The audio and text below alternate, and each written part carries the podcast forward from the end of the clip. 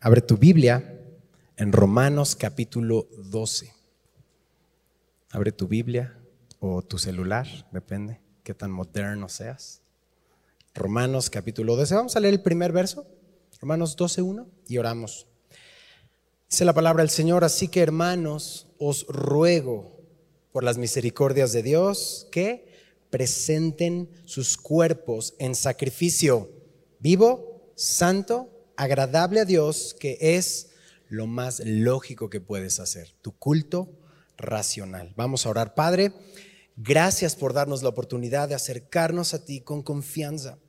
Gracias porque nos sigues hablando, nos sigues transformando, sigues haciendo tu obra en nosotros. Y hoy en medio de tantas voces, ideas y engaños que este mundo nos arroja, queremos un ancla firme, Señor, y esa es tu palabra. Queremos aprender y recordar por qué estamos aquí. Queremos verte, queremos conocerte y adorarte bíblicamente. Te lo pedimos en Jesús. Amén.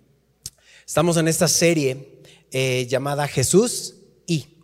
Y hasta el domingo pasado ya hemos visto a la luz de la palabra de Dios qué hacer con mi ansiedad, qué hacer con mis recursos, que no son míos, son de Él, qué hacer en mi sufrimiento, qué dice Jesús acerca de mi futuro, qué dice Jesús acerca de mi pasado, qué hacer con la batalla de mis pensamientos. Y el domingo pasado aprendimos en quién está realmente, ¿recuerdas? Mi identidad. Muy importante. De hecho, meditábamos en la semana sobre esto porque Jesús no cambia. Por eso puedo abrazar quién soy en Jesús, porque si abrazo mi propia identidad en base a lo que tengo o lo que siento, entonces eso se pierde muy rápido. Y ves frustración, y ves ansiedad, y ves todo lo demás, sufrimiento. Pero si tú y yo cada día vivimos a la sombra de sus alas, no estamos solos, nunca. Su espíritu está viviendo en nosotros y tenemos en Jesús una identidad segura, una identidad firme. Ahora, recordábamos que no significa que no voy a luchar. Vamos a luchar todos los días, pero eso no, eso es que no tengo que abrazar lo que el mundo me arroje, lo que el mundo defina quién soy, sino que voy todos los días a la cruz Voy a Jesús todos los días, cada día, para recordar quién es Él y lo que hizo por mí. Y entonces me doy cuenta que no se trata de mí, se trata de su gloria. Todos los días no podemos olvidar, porque si olvidamos esto empezamos a hacer preguntas extrañas. ¿Y quién soy yo? ¿Y por qué estoy aquí? ¿Para qué viene este planeta? ¿Y para qué tanto problema? Pero cuando mi identidad es Jesús, sé en quién estoy y sé a dónde voy. Ahora mi propósito, eso es lo que vamos a ver hoy, Jesús y mi propósito ya no está en mí, ya no está en lo que yo defina. Ahora mi propósito a la luz de su palabra es conocerle. A la luz de su palabra es glorificarle. Mi propósito es adorarle. Acompáñame rápidamente a Efesios capítulo 1, verso 11 y 12. Vamos a leer dos referencias acerca de esto. Dice la palabra, en él, en él, asimismo tuvimos herencia, habiendo sido predestinados conforme al propósito del que hace todas las cosas según el designio de qué? De su voluntad, a fin de que seamos para alabanza de su gloria. Su voluntad, mi propósito es alabanza de su gloria. Acompáñame también a Isaías 43. Rápidamente, Isaías 43 en el verso 7. Subraya si tienes ahí tu, pluma. Dice, todos los llamados de mi nombre, para gloria mía, los he creado. Los formé y los hice. Familia, ¿cuál es el propósito de nuestra vida? La gloria de Dios, glorificar a Dios. No lo olvides, cada día necesitamos recordar ese propósito. Y ahora sí, estamos en una serie bastante práctica en temas que nos pasan todos los días. Si estás tomando nota, toma nota de esto. ¿Cómo se ve este propósito en mi vida? ¿Cómo se ve este propósito en mi vida? Y la respuesta es Romanos 12. Romanos 12. Con la ayuda de Dios, hoy vamos a observar algunos versos de Romanos 12 y les he compartido antes que Romanos es un parteaguas en mi vida, en la vida de mi matrimonio, en la vida de mi familia. Es mi vida antes y después de Romanos. Es de Cristo, obviamente, pero Dios usó Romanos para comenzar el proceso de transformación en mi vida. Y si ya estás en Romanos 12, ¿cuántos capítulos tuvieron que pasar antes? 11. Es decir, no te voy a dar un checklist si lo estás haciendo bien o mal y entonces hagas tu autoevaluación. Más bien, para llegar al capítulo 12, Pablo ya ha hablado de muchos fundamentos cristianos. Yo te invito a escuchar la serie de Romanos, está en, la aplicación, en los canales eh, que tenemos los videos, pero Pablo ya habló acerca de mi naturaleza, de la naturaleza del Evangelio, de la salvación por fe, ya habló de la glorificación, de la santificación, de la glorificación futura, de la justificación. Es decir, Pablo ya afirmó en Cristo nuestra identidad, de que nada nos separará del amor de Dios que es en Cristo Jesús, Señor nuestro. O sea, ya tenemos esta identidad en esos primeros 11 capítulos. Ahora, estos temas fundamentales nos lleva a esto. Mi identidad está en quién? En Jesús. Y si mi identidad está en Jesús, tengo un propósito en quién? En Jesús. Van de la mano. Ya que sé que soy de Jesús, va a haber una respuesta natural. Voy a responder a saberme amado, a saberme rescatado, a saberme perdonado. Y esta porción que vamos a estudiar hoy se ilustra cómo se ve ese propósito en mi vida. ¿Cómo se ve? Recuerda, no es que tengo que hacer, sino porque realmente, imagínate, tomo mis notas, Dios, voy a hacer todo esto para que me bendigas. ¿eh? No es así. No es para que Dios me ame. Lo que vamos a leer hoy, estos cuatro rasgos que vamos a leer hoy, es porque Dios ya nos amó. Es una respuesta a sabernos amados por Dios. Por eso, estos rasgos o evidencias prácticas acerca de nuestro propósito. Así que Romanos 12, ¿estás listo? Romanos 12, 1. Dice el verso uno, así que hermanos, te ruego por las misericordias de Dios que presenten sus cuerpos en sacrificio y subraya y vivo, santo, agradable a Dios, que es vuestro culto racional. Pablo va a usar un lenguaje del Antiguo Testamento para referirse a la adoración de un creyente.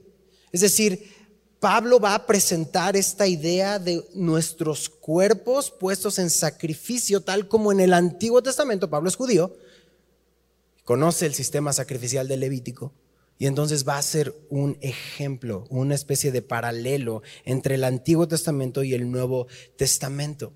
Es decir, por toda la misericordia de Dios, por todo el amor, yo presento todo mi cuerpo. No te está diciendo que presentes tus buenas obras. No te está diciendo que presentes tus buenas intenciones. Es que yo quería hacer lo bueno. Presento eso a Dios. ¿Qué dice el texto? Presentar todo mi cuerpo, quién soy, en dónde habito. Presento al Señor esto. Y no va a ser algo mágico ni místico y vas a sentir bonito. O sea, realmente nuestra carne siempre va a decir no. Es una lucha. Pero ahora tú y yo tenemos vida espiritual. Tenemos su Santo Espíritu en nosotros, actuando en nosotros. Y sabes, un sacrificio, un sacrificio se, se mata. Pero aquí está hablando de un sacrificio ¿qué? Vivo. Paradojas cristianas. Jesús lo ha dicho. Si quieres vivir, tienes que morir, entregar tu vida. Y es lo mismo aquí, es un sacrificio muerto a mí mismo, pero vivo para Dios y santo para Dios. Y entonces puedo agradar a Dios. Jesús dice en Mateo 16, 24, si alguno quiere venir en pos de mí, te lo sabes, niéguese a sí mismo tome su cruz y sígame. Así que negarme a mí mismo es un sacrificio. Seguir a Dios va a implicar un sacrificio y más en la sociedad en la que nos estamos dirigiendo en este momento. Va a ser un sacrificio dejar quizá promociones, salarios, puestos laborales, eh, amistades por amor a Cristo. Es decir, el costo de seguir a Jesús cada vez va a ser más que alto en una sociedad que rechaza y aborrece a Cristo. Porque ahora ser identificado con Cristo va a ser de lo peor. Y entonces nos va a llevar a un punto de quiebre. va a ser un sacrificio, va a ser algo que duela, va a ser algo de una pérdida temporal. Pero Jesús nos dio el ejemplo. Porque Jesús no anhelaba la cruz. Ay, ya voy a la cruz, qué alegría. No, tú sabes que Él mismo dijo, Padre, si quieres, pasa de mí esta copa, pero no sea como yo quiero. Jesús anhelaba mucho más la gloria del Padre. Era su anhelo ser un sacrificio vivo, santo, agradable a Dios. Por eso al final dijo, no se haga como yo quiero, sino como tú. Así que de esa manera, siguiendo su ejemplo, tú y yo, en esta idea de Romanos 12, podemos ser sacrificios vivos por medio de Él. Y podemos decir, Dios, tú estás primero. Pablo tiene en su mente este sistema de Levítico capítulo 1. Solo toma nota de él.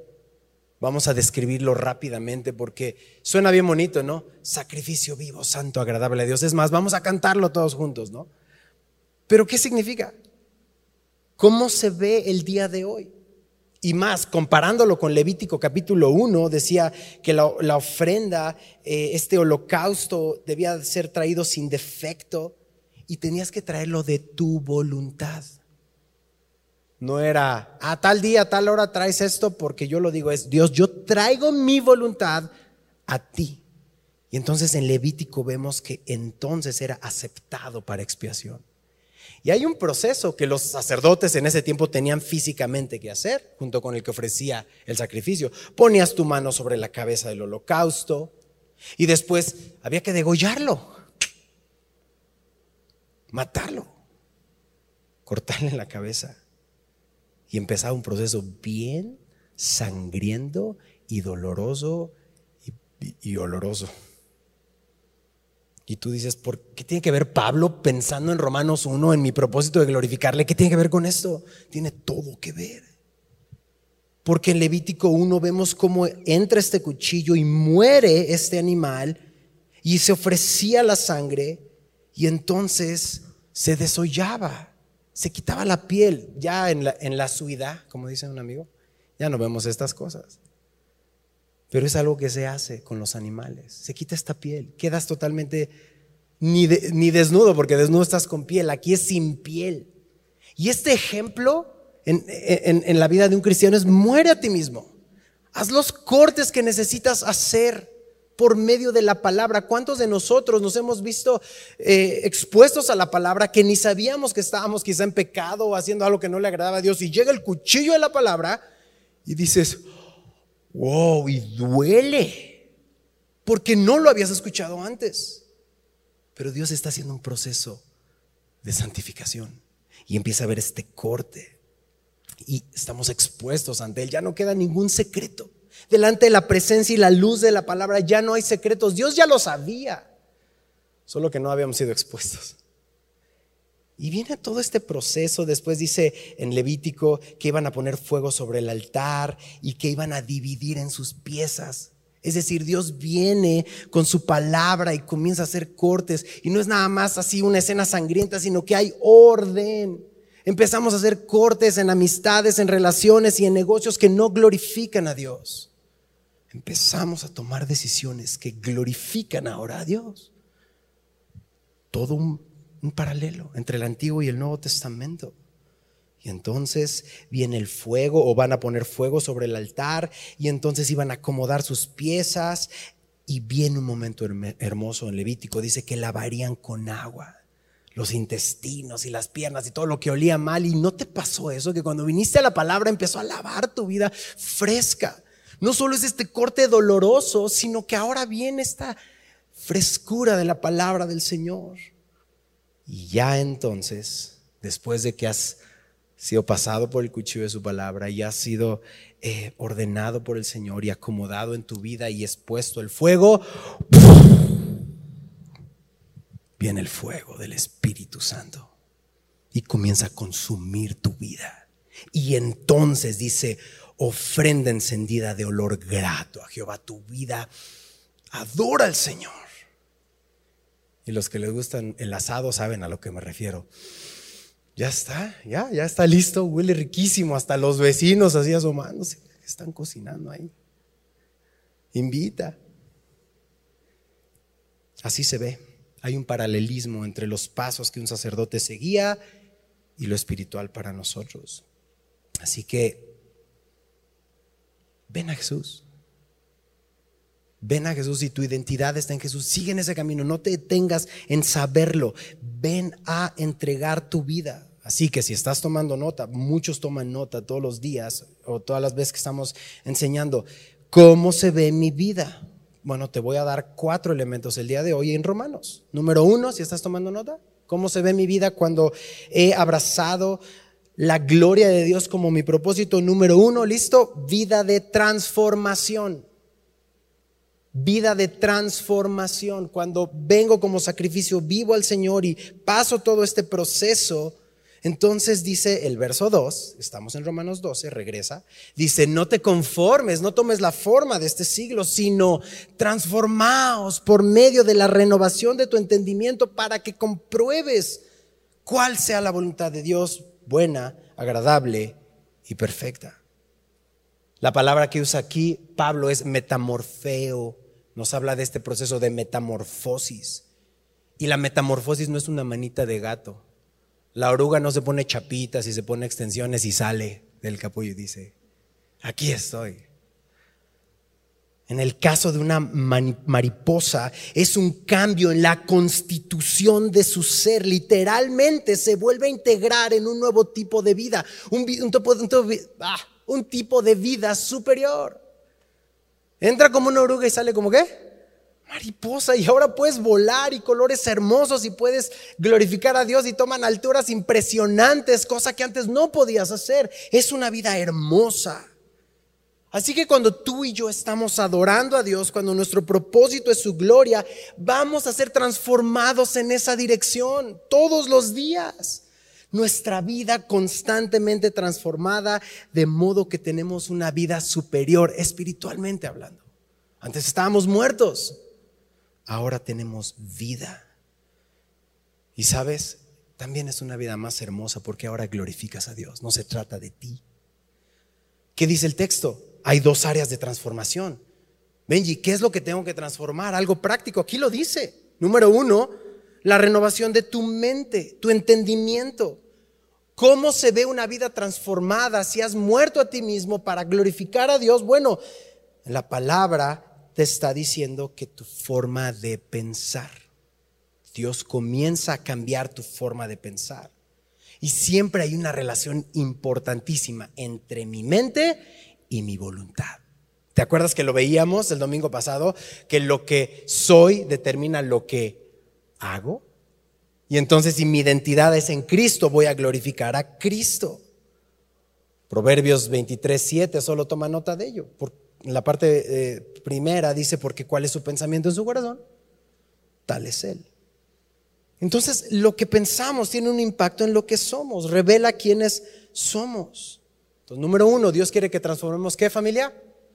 Nuestra mente, nuestra forma de pensar. Y número dos, dice que la transformación viene a mi voluntad. Mira lo que dice Romanos 12, para que compruebes cuál sea la buena voluntad de Dios, agradable y perfecta. No nos está diciendo para que entiendas.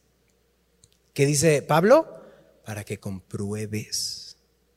Es decir, estar en la voluntad de Dios te va a resultar en ser agradable y perfecta y tiene todo el sentido porque si mi manera de pensar cambia, ahora mi identidad es Cristo y ahora es por fe, no es que comprenda, es por fe, pero Dios me hace comprender por fe.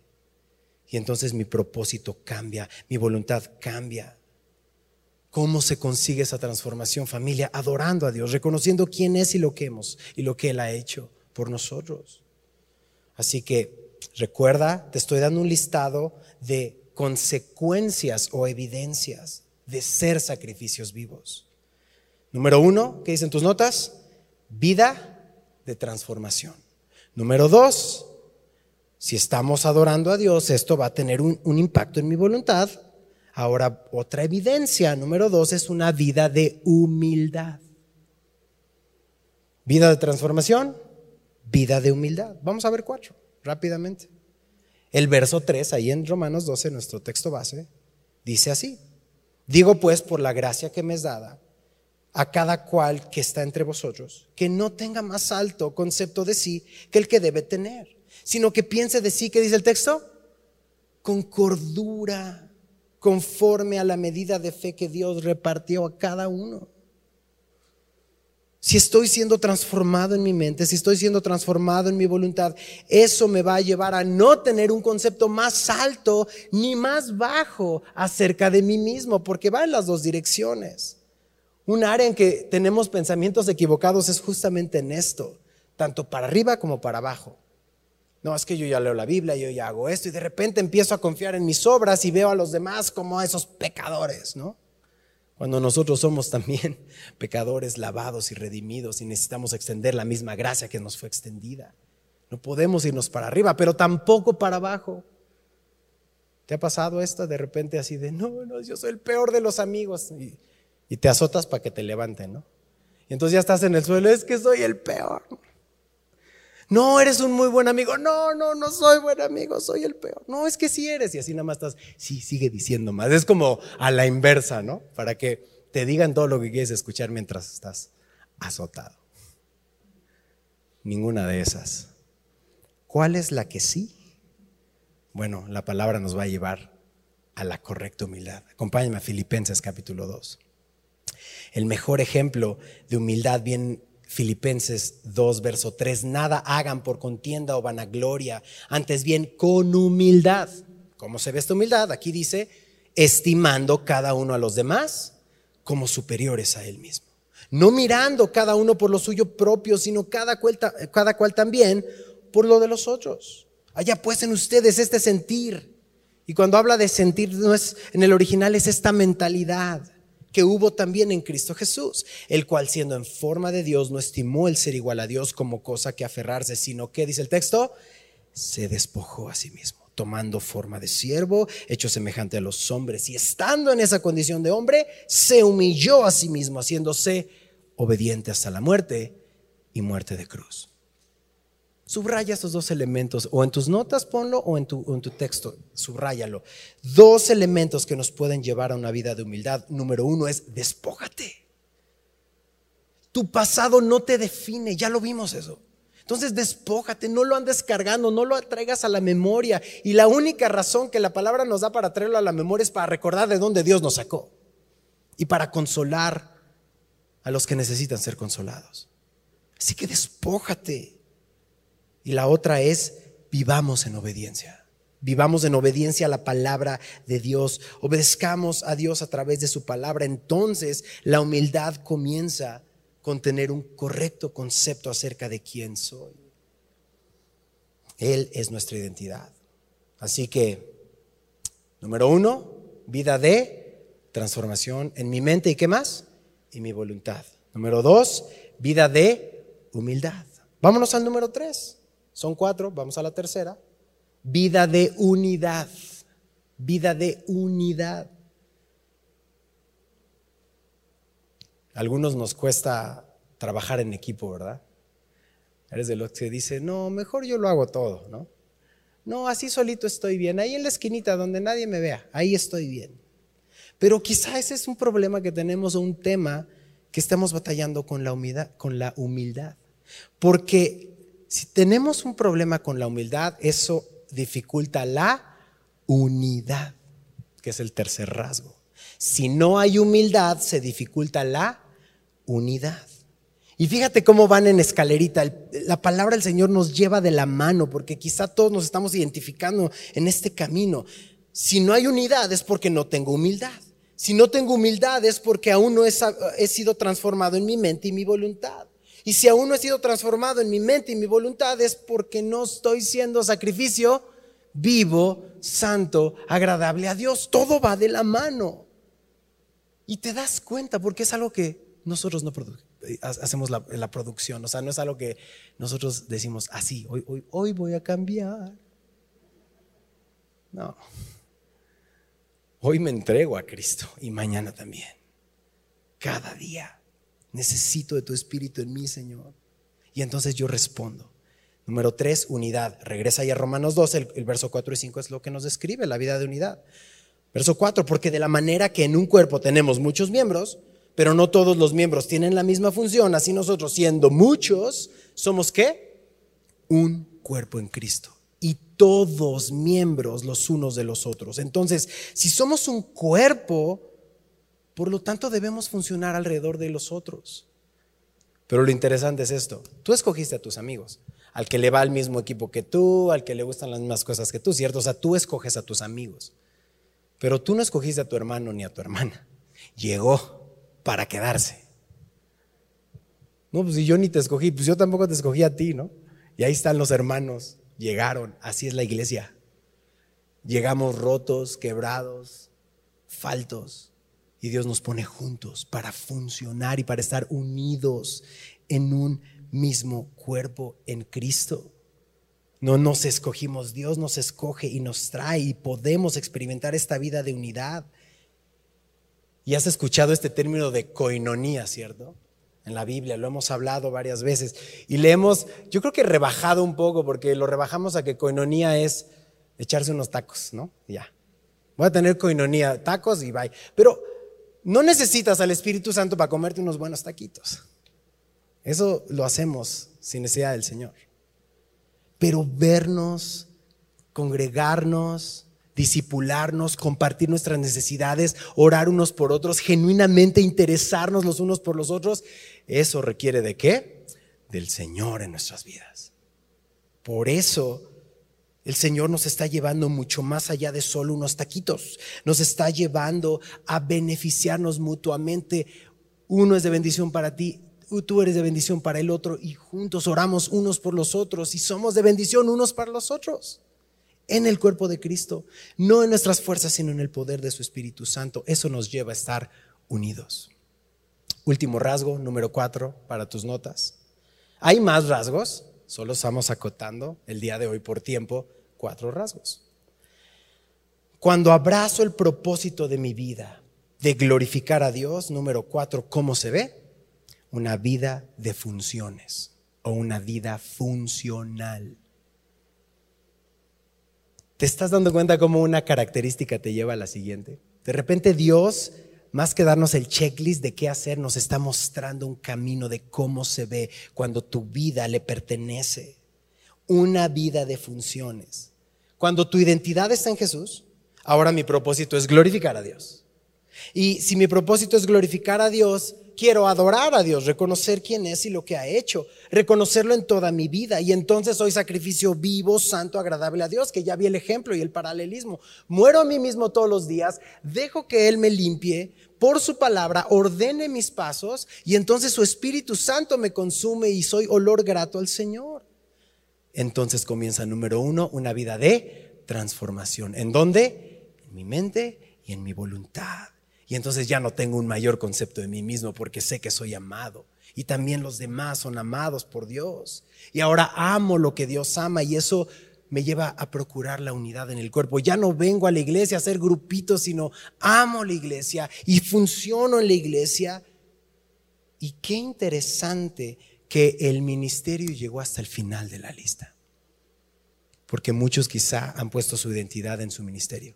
Y si tú pones tu identidad en tu ministerio, eso va a tronar. Tu función en la iglesia local vino hasta el último. De ser unido, de ser parte del cuerpo, de ser humilde, de reconocer quién es Dios en tu vida, de, ¿qué más vimos? Ser transformado en mi mente, de ser un sacrificio vivo y de tener mi identidad en Jesús. Hasta el último vino. ¿En dónde funcionó, Señor?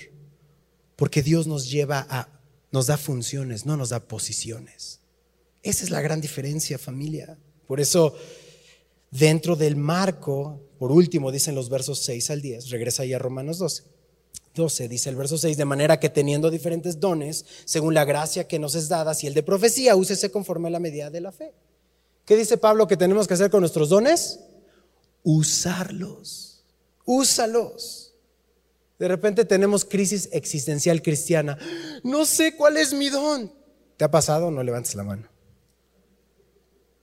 ¿Cuál es mi don o cuál o tengo don, ¿no? O sea, o tengo uno, tengo dos, o sea, viene esta crisis existencial y muchas veces esta falta de claridad de discernir los dones o el don que Dios te ha dado es un resultado de no vivir en unidad. No dejas que te conozcamos, pues. Y cuando se dan las oportunidades para disipularte, para un retiro, para una conferencia, no las tomas. Prefieres estar aislado. Y ya vimos que es un problema de humildad que afecta a la unidad. Cuando estás en tu iglesia local, la iglesia te conoce, es más fácil identificar entre muchos qué es lo que Dios te ha dado y cómo te quiere usar dentro de tu iglesia local. Pero es de manera natural, no es un draft de servidores. No es a quien contratas, sino en la vida de la iglesia. La iglesia se está discipulando, está en el instituto bíblico, está sirviendo y entonces de los que están Dios levanta. Así que no batallemos en identificar, mejor ven a la palabra y responde esta pregunta. En mi iglesia local, cuando vienen las oportunidades para disipularme, para estar en el instituto, para ir a la conferencia, ¿la aprovechas o la desprecias? Porque esta es la última evidencia que estamos viendo hoy de cómo se ve cuando mi propósito es glorificarle. Ya es hasta el último. Y ya enseñamos Romanos 12, puedes ir a las grabaciones, ahí hablamos específicamente cada uno de estos dones. Solo los voy a leer porque viene en el contexto, pero está hablando de profecía. Y hablar de profecía es declarar la verdad, hablar delante de o de parte de, no adivinar el futuro. Cuando alguien llegue contigo y te diga, Dios me dijo que te dijera, inmediatamente espera una cita bíblica. Porque si no, ay, nanita, cuánta manipulación hay afuera. Necesitamos conocer la palabra. Así que este don se da de manera muy sencilla y Dios ha operado este don en ti de esta manera. De repente estás hablando con alguien o estás quizás en una consejería y, y alguien te está platicando sus problemas. Y cuando tú le contestas, le vas a decir, fíjate que la palabra de Dios dice esto sobre lo que me estás platicando. Fíjate que Dios dice en el Salmo tal esto. Le estás profetizando. Y Dios te está utilizando a ti a través de su palabra para bendecir a una persona. Así se ve. No llegas con el Dios me dijo que te dijera. Mejor llegas con la Biblia abierta y bendices con la palabra profética más segura, que es la Biblia.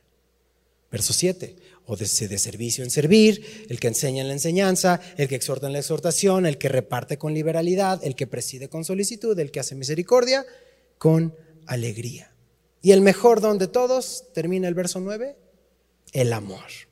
El amor se hace sin fingimiento. Aborreced lo malo, seguid lo bueno, amaos los unos a los otros con amor fraternal. En cuanto a honra, prefiriéndonos los unos a los otros ¿A quién te recuerda este pasaje? A Jesús. A Jesús diciendo en Juan 13, un mandamiento nuevo os doy, que os améis unos a otros como yo os he amado. Y si se te olvidó, Jesús lo vuelve a repetir. Y también que os améis unos a otros. En esto conocerán todos que son mis discípulos si tuviereis amor los unos con los otros cuando tu propósito es adorar a Dios. Terminamos con esto. Cuando tu propósito es glorificar a Dios, entonces tu vida es una vida que apunta a Jesús. Ya no se trata de nosotros, somos un reflejo de Jesús, nuestra vida gira en torno de Jesús. Y eso trae gloria al Padre. Terminemos con esta cita en Juan. Acompáñame a Juan 15. Juan 15 en el verso 8. En esto es glorificado mi Padre. Subraya, en que lleves mucho fruto y seas así mis discípulos. Vamos a orar. Cierra tus ojos, Padre. Que no sean nuestros esfuerzos. El listado que acabamos de ver de esta vida transformada, de esta vida de humildad, de esta vida de unidad y de esta vida de funciones, no es un checklist, son evidencias dadas por la llenura de tu Espíritu en nosotros. Pero si tú le has hablado hoy a mis hermanos y a mí sobre dónde estamos ubicados o estamos totalmente fuera, ni siquiera hemos venido al altar, Hoy queremos venir, Señor, a hacer sacrificios vivos y santos, agradables a ti.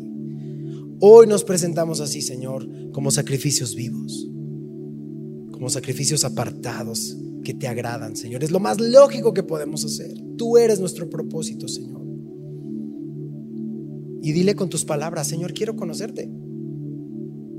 Usa tus palabras, Señor, quiero glorificarte. Quiero adorarte. Ya has puesto en mí a lo largo de esta enseñanza las cosas que no te agradan. Señor, quiero entregártelas, Padre. No me dejes salir de esta enseñanza sin presentarlas, Señor, para que tú las tomes y las consumas. Transforma mi mente, Señor, para que pueda rendir mi voluntad. Y permítenos vivir en humildad, unidos como un solo cuerpo, funcionando para tu gloria. Padre, tú vienes pronto y mereces toda nuestra adoración. No dejes que sigamos usando el tiempo que nos das en cosas que no te traen gloria. Padre, tú eres nuestra identidad, tú eres nuestro propósito. Te adoramos en Cristo Jesús y juntos decimos, amén.